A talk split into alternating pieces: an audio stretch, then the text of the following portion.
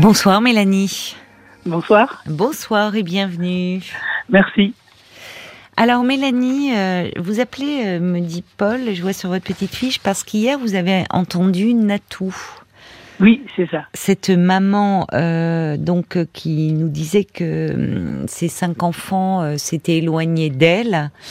Et euh, en fait, elle, euh, elle, euh, elle analysait un peu la, la situation comme euh, le fait que ses enfants avaient été un peu écartelés entre deux Mhm. cultures. Natou euh, donc euh, est arrivé euh, en France, euh, venant d'un pays d'Afrique, avec ses enfants tout petits, très jeunes, et, et finalement, elle, ses enfants lui reprochent, alors qu'ils ont tous très bien réussi, le fait qu'elle ait été un peu trop autoritaire, enfin. Et, et, et Natou disait que ben, elle avait à cœur de leur transmettre ses valeurs, valeurs dans lesquelles elle avait été élevée, et que évidemment c'était compliqué peut-être aussi euh, pour ses enfants. Elle l'admettait, comme souvent les enfants d'ailleurs issus de l'immigration qui sont écartelés entre deux cultures. C'est pas Mhm. toujours très simple à vivre. Et, et justement, vous, vous réagissez, Mélanie, parce que vous êtes dans la situation des enfants de Natou, je crois. C'est ça. En effet, euh, j'avais écouté euh, l'intervention de Natou et euh, je pensais déjà en fait à vous contacter il y a quelques il y a quelques temps parce Oui. que c'est vrai qu'avec euh, pour le coup ma mère c'est une situation je trouve un peu sans issue en tout cas euh, sur laquelle je me pose pas mal de questions. Et Mhm. euh, alors la différence de Natou c'est que en fait on est quatre frères et sœurs et sur les quatre on est trois à être nés en France. Voilà, c'est l'aîné, pour le coup, le plus grand, l'aîné de ma mère. On n'a pas le même père, mais c'est l'aîné de ma mère qui, lui, euh, est né en Afrique. Oui, Mais euh, sinon, on- tous les trois, enfin les trois derniers, euh, nous sommes nés en France.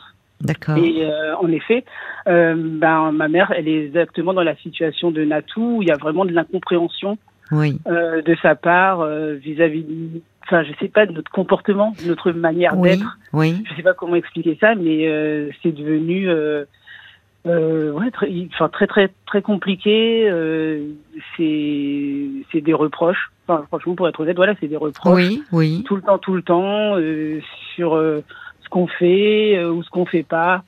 Euh, Oui. Et- sur et- ce que, vous, pour elle. ce que vous faites ou ce que vous ne faites pas par rapport à quoi? La façon dont vous menez votre vie euh, Oui, oui, c'est ça, la, manière dont on, dont on mène notre vie. Euh, on est, aucun d'entre nous n'est marié ni n'a d'enfant, pour le coup, oui. à la différence des enfants de, de Natou. C'est aussi le manque de respect qu'on n'aurait pas à son égard. Oui, oui. C'est oui voilà le manque de solidarité. Euh, Natou hier parlait d'histoire de la voiture. En fait, elle nous reprocherait la même chose, alors qu'en soi, on essaie quand même de l'aider du mieux possible. Et euh, alors après, il faut aussi savoir qu'elle est malade. Donc euh, je Ah sais que oui. c'est compliqué pour elle. Elle Oui. est en fauteuil, donc je sais que c'est compliqué. Mais il n'empêche que euh, voilà, moi j'arrive plus à suivre et je sais que voilà avec ma sœur c'est encore plus compliqué qu'avec moi. Là il y a carrément plus de euh, ou quasiment plus de euh, d'échanges en fait euh, Ah oui. entre elles. Et, euh, et à la différence de Natou, c'est que ma mère ne se remet pas en question du tout. Oui, Voilà. alors ce qui n'est pas le cas. Natou était Voilà. prête à entendre. C'est ça. euh, euh, même elle disait, est-ce que finalement, je, même si elle, elle, elle, elle avait été très blessée par cet échange, en plus en visio avec ses enfants, hein, bon. euh, Euh, et elle était prête à demander pardon, enfin, oui, alors que votre mère euh, reste Ah euh, sur son socle. et- Elle, euh, quand on lui demande, en fait, c'est, elle, elle le dit comme ça. Elle dit j'ai beau retourner euh, la situation dans tous les sens. Non, j'ai rien à me reprocher. Non, tout va bien. Euh, euh, voilà. ma sœur, Ça, c'est difficile pour vous, évidemment, en tant qu'enfant. Oui, c'est toujours. euh, c'est, c'est oui. un mur, quoi. C'est, Oui, il y a pas ça. de possibilité de Oui. discussion. oui. On peut rien dire. C'est, complètement Oui, donc fermé. pour l'enfant, et ça, ça n'a rien à voir avec des origines culturelles, quand l'enfant exprime, enfin l'enfant adulte exprime un ressenti lié à Mhm. son enfance et qu'il se heurte, comme vous dites, à un mur, parce qu'au fond, le parent est un peu dans un déni protecteur Ouais. ou Ouais. une incapacité à se remettre en question, euh, ça, ça accroît le ressentiment, évidemment. Bah, complètement. Et puis il y a eu des mots très durs de sa part euh, dernièrement. Euh, voilà, j'étais rentré lui, enfin rentré quelques jours pour lui rendre visite et euh, ça a pas bien tourné. Je suis reparti chez moi au bout de 36 heures, quoi, parce que c'était pas possible. Enfin vraiment Oui, des mots oui. où carrément Des elle nous a dit qu'elle avait, elle avait, elle avait la haine contre nous, quoi. Elle nous a dit ça. Oui. Ouais. Et là, j'ai pas supporté. Oui, je Puis d'autres ouais. mots où, euh, voilà, où elle parle du fait que, euh, parce que ma sœur aussi est un peu dans une situation compliquée en ce moment. Et euh, ma mère qui au début euh, faisait je m'en foutiste, à partir du moment où elle a su qu'elle était pas bien, a voulu, a voulu jouer les mères surprotectrices. Et je lui disais, euh, bah, pourquoi tu réagis comme ça maintenant alors qu'à cinq minutes, tu pensais qu'elle menait la belle vie. Et là, la phrase qui tue, tu n'as pas d'enfant, tu peux pas comprendre. euh, tu, voilà, voilà. c'est des choses comme ça qu'on. euh, Vous pourriez lui répondre, euh, certes, mais j'ai j'ai été une enfant. J'ai Mm. été ton enfant. ouais, Donc, euh, parce que face à cette phrase qui est absurde, euh, vous avez été vous-même une enfant. Donc, euh, oui. Alors, quand vous dites, évidemment, elle passe d'une attitude à l'autre, mais au fond, vous dites surprotectrice. Vous voyez que finalement, il faut pas toujours, même si les mots sont comme des balles, hein, parfois, quand vous Mhm. parlez de haine, mais au fond, cette attitude surprotectrice témoignait aussi du souci qu'elle se fait oui, pour bien votre sûr. sœur, vous voyez, au fond, et que elle, euh, elle vous aime mal, mais en tout cas, elle réagit là, euh, pour le coup, Oui, elle comme une réagit. Elle réagit en même temps, des fois, je trouve ça un peu bizarre parce que, en gros, j'ai, euh, en fait, j'ai une maladie, euh, voilà, chronique. Et euh, le truc, c'est que, euh, bah, par exemple, et, je- en fait, elle est, elle est, comme je le disais, elle est aussi malade. Et des fois, en fait, j'ai des, des symptômes Vous, vous êtes elle malade, oui, et elle est malade, d'accord, mais pas la même maladie. Non, pas la même. Mais il y a quelques symptômes similaires. Mm. Mais par exemple, voilà, elle m'appelle pas tous les jours. Enfin, je lui demande pas ce qu'elle m'appelle tous les jours, mais elle m'appelle pas pour me demander comment ça va, par exemple. Mm. En fait, c'est comme si elle était dans le déni. En fait, c'est voilà, elle est aussi beaucoup dans la victimisation, je vais dire le mot, Oui, où euh, c'est elle qui est malade et c'est elle qui est ceci, cela. Comme je dis, je ne nie pas ce qu'elle vit, mais à côté de ça, je suis malade aussi. J'ai pas. Oui.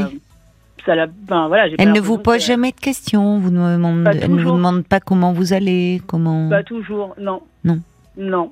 Non, pas plus que ça. euh, Comme si voilà, c'était sa maladie à elle. Et puis, Oui. euh, quand, je, quand je lui rappelle, Hmm? C'est, ça fait comme un, un brouillard, quoi. C'est, euh, Hmm.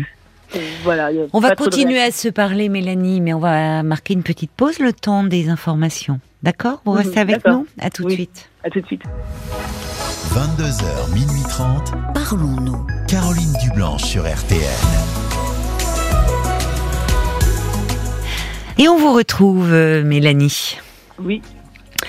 Alors, en fait, euh, donc vous vous avez appelé euh, parce que vous avez écouté le, le témoignage de Natou Mhm. hier euh, en, en podcast.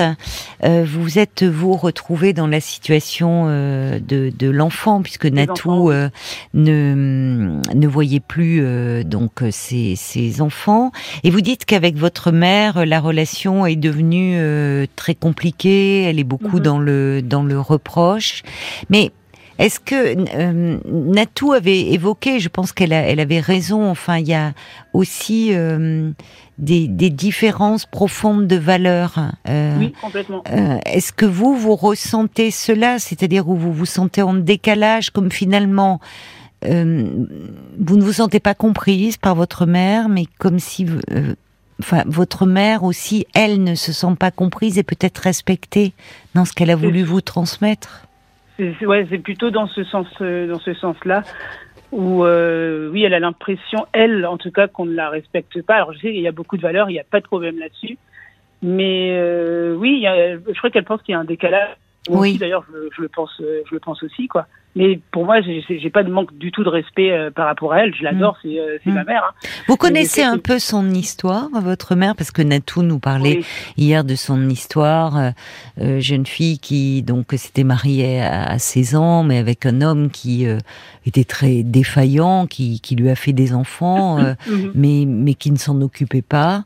Et puis il y a eu cette rencontre avec un un monsieur qu'elle avait rencontré sur place, enseignant, et qu'elle a Ouais. décidé donc de rejoindre en France avec ses enfants. Mhm. Une histoire pas simple, enfin. Est-ce que vous connaissez un peu l'histoire de votre Oui. mère? Vous me dites, elle, elle a eu d'abord euh, un, un premier enfant, et Voilà. puis après, elle vous a eu vous. demi-frère un peu plus âgé. Oui, Euh, nous, ensuite, elle est arrivée en France euh, tout début des années euh, 80. oui, Euh, mon père était déjà là avant et il faisait des allers-retours. Puis ils sont, euh, ils sont euh, voilà, tous les deux euh, euh, ensuite venus en, en France. Euh, lui, euh, bah, c'est un peu compliqué. Moi, je l'ai. Enfin, il est parti quand j'avais euh, 15 ans, 15 ans, et je l'ai jamais revu. Euh, ma mère, ma sœur, pardon, l'a revu euh, une fois avant son décès. Il est décédé il y a 4-5 ans. Il est décédé Ouais. Et Pourquoi il est parti, vous savez euh? Alors moi je pense, alors il est, il est parti pour euh, pour partir avec personne. Il n'a pas euh, refait sa vie. Par contre, je pense que c'était quelqu'un qui était très indépendant et très libre. Je bizarrement, enfin moi c'est comme ça que je l'ai euh, analysé. Euh, c'est ce qui si- vous rend peut-être son départ plus supportable et le fait que vous n'ayez pas. Parce que c'est. J'imagine que ça n'a pas dû être simple quand même. Je ne sais pas quelle Non. relation vous aviez avec lui, mais qu'il se sépare de sa femme, c'est une chose, mais qu'il Oui, ne voit sûr. plus ses enfants. euh, Non non, c'était c'était très très compliqué. Hein. Là je vous parle avec euh, mes années euh, Oui. des années plus C'est tard. quand vous me dites, euh, je pense que mon père était quelqu'un de très libre et très indépendant. C'est-à-dire que vous vous sentez proche de lui sur ce plan-là, cette Oui. liberté, cette indépendance? Oui. complètement. Ouais. Oui oui, euh, c'est pas forcément fait exprès ou je sais pas, mais euh, non, mais c'est que quelque chose qui est euh, assumé, oui, qui est pour ouais. vous important, semble-t-il. Oui. ouais, très important. Ouais. Parce qu'il y a une chose qui m'a frappée. Vous dites sur quatre enfants, aucun de vous n'est en couple et n'a des enfants. Ça interroge. C'est ça. Comme si Ouais. finalement là, il y a peut-être là aussi une rupture par rapport à quelque chose, une histoire, une lignée familiale, question de transmission. C'est Bah, pas on, dit, anodin. sou- on dit souvent qu'on observe un peu ses parents et c'est vrai que moi mes, mes On parents, dit souvent pas- que j'ai pas qu'on observe qu'on observe ses parents enfin peut-être que enfin, nous on n'a pas eu l'image de, de parents heureux moi j'ai Ah, l'impression oui. que le, le- Oui. en fait ils avaient tous les deux quand vous me parliez de l'histoire de mes euh, de mes parents mon père faisait euh, de la photo euh, Oui. ma mère était dans la couture elle avait même encore une école de couture euh, en Afrique et c'est comme si le fait d'être mis ensemble ça avait complètement euh, euh, ça avait éteint toute leur Créativité, leur envie, oui, leur désir. ça, leur envie. Oui, oui. C'est comme si le fait d'avoir une famille, en fait, ça avait été vraiment ce qui les avait étouffés. En tant qu'individu Euh, dans leur. Mhm. Vous, ça. en tout cas, vous, je, alors effectivement, au vu de ce que vous me dites, je comprends que vous, la vision du couple, elle est, elle est très angoissante. Si être en couple, c'est euh, mettre un couvercle sur ses désirs. Oui. C'est en tout J'avoue cas, c'est vous pas- avez eu ce sentiment-là pour vo- votre père a arrêté la photo et votre mère a arrêté euh, l'école de couture qu'elle avait créée? Oui, en fait, quand mon père est décédé, on a, en fait, on a dû s'occuper de, euh, de vider son appartement et tout ça. Et c'est comme si j'avais l'impression qu'il avait retrouvé une vie un peu comme Oui. avant. Oui, Avec, voilà, et je sais qu'il était très apprécié à son travail, euh, il voyageait. oui, Euh, là, elle a fait la photo et tout, alors que pour le coup, ma mère, elle, elle est, euh, voilà, elle est, bah, elle s'est occupée de nous. Elle est, voilà, elle a continué aussi de la couture et, euh, et le tricot, tout ça, c'est vraiment ce qu'elle aime faire. Mais c'est vrai ce qu'elle a aussi Oui, arrêté mais, euh, avec le- la, la maladie, quoi. Mais créer une école de couture en Afrique, c'est pas rien non plus. Non. Ah non, non, pas mettre en place Ouais, ouais. ça, elle était, elle était Elle très ça. entreprenante, elle adorait Oui. ça. C'était transmettre aussi, Oui. euh, s'émanciper. Elle, elle me dit que je lui ressemble beaucoup là-dessus parce qu'en fait, je suis à mon compte. Ah oui, voilà. Et souvent, je le, voilà, elle trouve que je lui euh, rappelle son, euh, plus jeunes années. Oui. Mhm. c'est bien qu'elle vous dise ça parce qu'il y a une, euh, enfin là, elle se retrouve en vous. Il y a une Oui. fierté de ce que vous faites aussi. Oui, là-dessus, oui. Oui, mais il y a aussi donc beaucoup de frustration chez votre mère. Ouais, ça? beaucoup, je trouve. Et qui peuvent- Énormément. Oui, c'est ça qui est doulou- dur, quoi. Et qui la Oui. rend amère finalement par moment. Oui, c'est ça. En fait, elle est vous. vraiment devenue amère. Elle Oui. est vraiment devenue Oui. amère et aigrie, quoi. Oui, oui. Et à la limite de haineuse, même. Moi, j'emploie ce mot, c'est un peu dur, mais. C'est pas moi, tout à fait pareil. C'est, mais je comprends ce que vous voulez dire. Mm. Oui, ça peut, enfin, une vision du monde un peu hostile, quoi. Parce Oui, que, c'est ça. Ben, D'ailleurs, c'est ce que ma sœur lui reproche aussi. Elle est, c'est quelqu'un d'hyper angoissé. Oui, Euh, à chaque fois qu'on lui parle, en fait, elle voit toujours le côté négatif Oui. des, des- des choses. Donc, c'est Oui. vrai que c'est un peu euh, usant à force. ben, en tout cas, euh, euh, forcément, ça amène un peu à prendre de la distance, à s'éloigner, parce qu'on peut être très vite contaminé par quelqu'un C'est qui, ça. a- qui voit toujours les choses en négatif. Enfin, ça, ça, ça nous aspire. Ça, c'est pas quelque. pour ma sœur, c'était très pesant. Voilà. Moi, Mais j'ai surtout quand ça vient de la mère, c'est pas n'importe quel personnage. Et qu'au fond, Mhm. vous ne la sentez pas heureuse. Non. Pour moi, elle n'a jamais été heureuse. hein. C'est triste, mais en tout cas, pas, Oui, oui. pas beaucoup, quoi. Oui. Mhm. Et, euh, et avec vous, peut-être dans, dans, justement, dans sa maternité, dans le fait quand vous étiez plus jeune, est-ce qu'elle était, euh, ou plus petite même, euh, Mhm. est-ce qu'elle est, est-ce que vous aviez l'impression que là, elle s'épanouissait ou que c'était peut-être les maternités, elle a dû faire une croix sur euh, ce qui était ses rêves de. Bah, déjà, elle n'a jamais refait sa vie. Oui. Quand mon père est parti, donc euh, on l'a jamais connu avec un autre, euh, avec un autre homme. Hmm. Et euh, ensuite, franchement, c'est un peu comme Natou. Enfin, moi, l'impression que j'en ai, c'est que à un moment, il fallait s'occuper des enfants, c'était compliqué. Oui. Donc, euh, ce truc de euh, et je vous aime et l'amour, euh, moi, c'est un peu récemment qu'on se le dit, mais encore, elle le dit plus que moi. Moi, j'ai pas l'habitude en plus. Donc, Ah, elle vous, elle vous dit qu'elle vous aime. Oui, ça, bah oui, oui, quand même. Je suis euh, peut-être un peu dur avec elle, mais si, si, elle le dit quand même. Pas tout Oui. le temps, mais elle le dit quand même. C'est même Oui. moi, pour le coup, qui ai un peu du mal à. Et oui, parce que vous n'êtes pas habitué à entendre des paroles Ouais. tendres de la bouche de votre mère. Ouais, oui. ouais, ouais. Mais vous aussi, vous l'aimez. Ah oui, moi je l'adore. Enfin, franchement, c'est, je, je me rends compte de tous les sacrifices qu'elle a fait. Oui, c'est ça. ça aussi que je suis pas maman aussi, parce que je me dis que je pourrais jamais être euh, oui, à c'est la hauteur de, de, de ce qu'elle a Mais- fait. Bah oui, parce qu'elle se pose des fois un, un peu en, en maman, genre en mère suprême, quoi. C'est vraiment. euh, Oui, J'ai tout fait pour vous. J'ai Oui. vraiment tout donné. Alors c'est vrai qu'en face, on est là, bon. ben, c'est écrasant, c'est très culpabilisant ce genre de Mm. discours. Et vous, vous employez le mot de sacrifice. Sacrifice derrière cela pour, pour l'enfant, euh, c'est ça fait peser un poids sur euh, Oui. sur lui, sur sa vie. Euh, un enfant ne demande pas à ses parents de se sacrifier.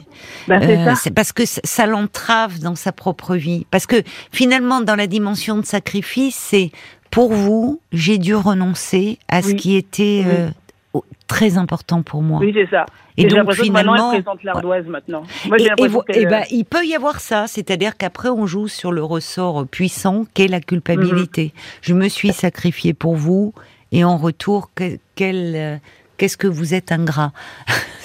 Ouais, c'est ça. Vraiment, c'est ça. simplifie un peu, ça. mais bon. C'est ça. Eh oui.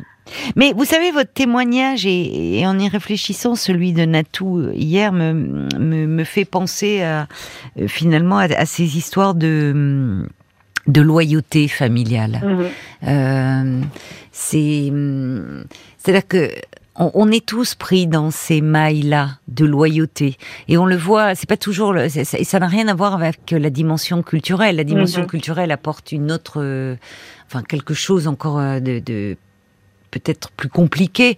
Mais Mhm. vous savez, je, je pense à des gens qui, à des enfants qui changent de milieu social, euh, qui euh, évoluent dans un milieu social différent de celui euh, de leurs Mhm. parents, et qui parfois s'en sentent un peu coupables et où euh, ça crée une forme d'incompréhension. Je pense par exemple des parents qui seraient très manuels, l'enfant qui évoluerait dans des Mhm. sphères plutôt intellectuelles.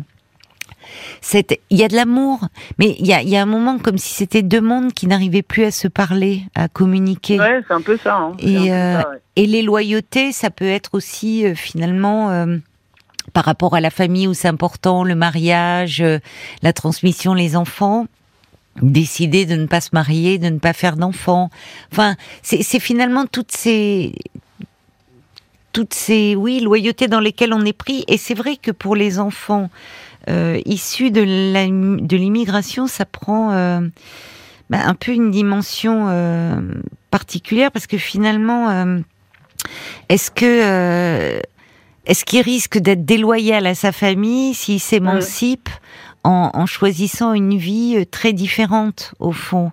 Euh, Et est-ce qu'il faut, pour rester loyal à sa famille, à sa culture d'origine, reprendre les valeurs culturelles les, voyez, les plus marquées, Ouais, ouais, ouais, quitte à parfois euh, bah, se sentir complètement euh, oppressé, enfin pas libre. là, là où c'est étrange en plus, c'est que ma mère nous a vraiment élevés. Alors, elle est très très africaine, Oui, mais elle nous a élevés quand même euh, un peu à la française. Moi, mon premier petit copain était blanc, voilà. oui, oui. Elle l'a accepté. euh, Oui. Il venait à la maison, il y avait vraiment pas de problème.